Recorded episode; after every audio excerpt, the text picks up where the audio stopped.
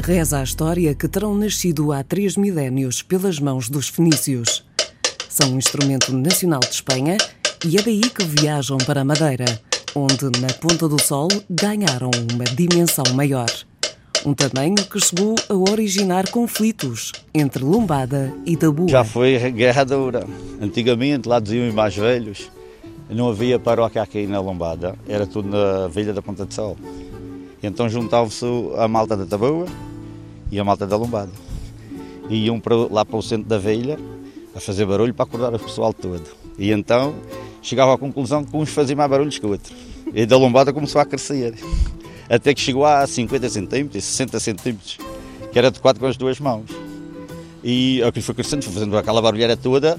Quando ele ainda se entendia, era porrada dura. Festa era animada. É porque o Tabu diziam que as castanholas tinham nascido na Taboa e o Lombada diziam que tinham nascido cá. Agora, onde fui o primeiro não sei, porque isto é um sítio comum. Os sítios são comuns, são ligados, tem a revera a separá-los. E então nem sei de onde é que ela surgiu, se foi daqui, se foi de lá. Sei que havia guerra.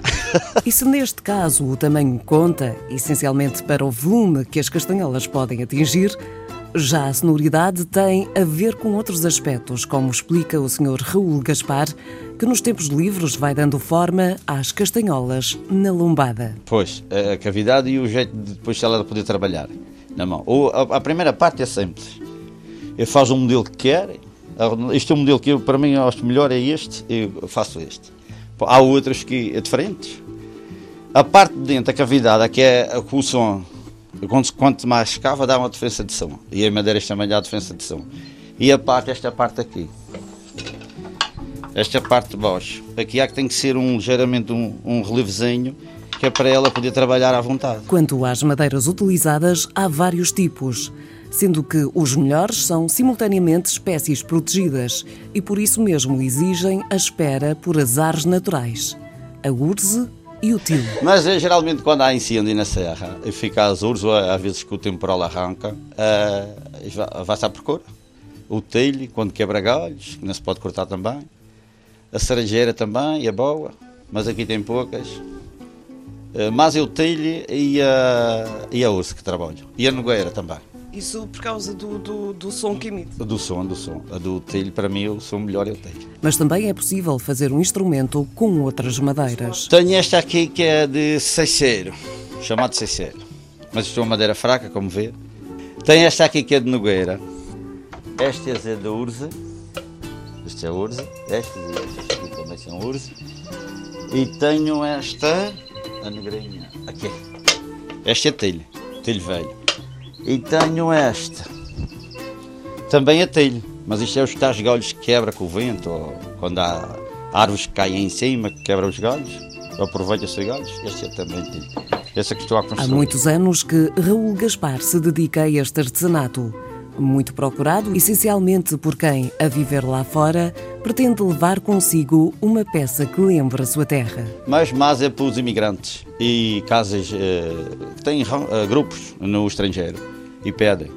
E há poucos dias um senhor me foi pedir para a África do Sul. O gosto surgiu em criança, porque na Ponta do Sol os brincos tinham a presença obrigatória de castanholas.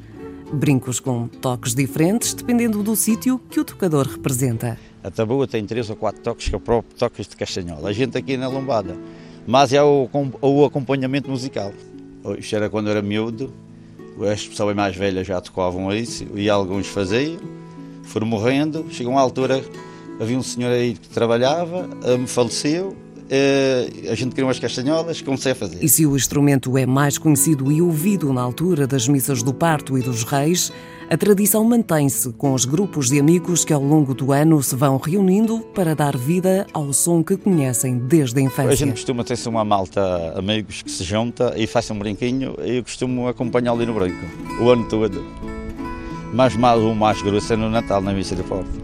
Natal não há castanhola que pare? Não há, não há. Se partiram até eu tanta reserva. No balcão, que na lombada da Ponta do Sol faz nascer castanholas, agora de tamanho mais ou menos controlado, uma peça chama a atenção. Uma fechadura em madeira, outrora usada para trancar palheiros. Isto era as fechaduras antigamente nos palheiros e nas casas de palha que havia. Era este tipo de fechadura. Como é que ela funciona? Então é- isto é a chave, isto é a cavilha, isto é a cavilha é que é tirada, isto fica na porta, está mal, a coisa para trabalhar aí. Isto é a chave, ela trabalha com estes dentes, puxa-se ela, ela tem aqui um jeito, isto tem que pôr ela toda a funcionar. Agora já estou baralhudo. Até a fechadura é tão velha que já nem sei trabalhar com ela. E eu era pequeno, e já o palheiro lá havia lá há muitos anos. Isto foi aproveitado para. Isto está tudo estragado, mas eu vou ver se desinfeto isto e para guardar. A, a chave daqui já pode ser tudo. E isto é tal chave, falta a caveira. Mas está tudo podre, só se paga a relíquia.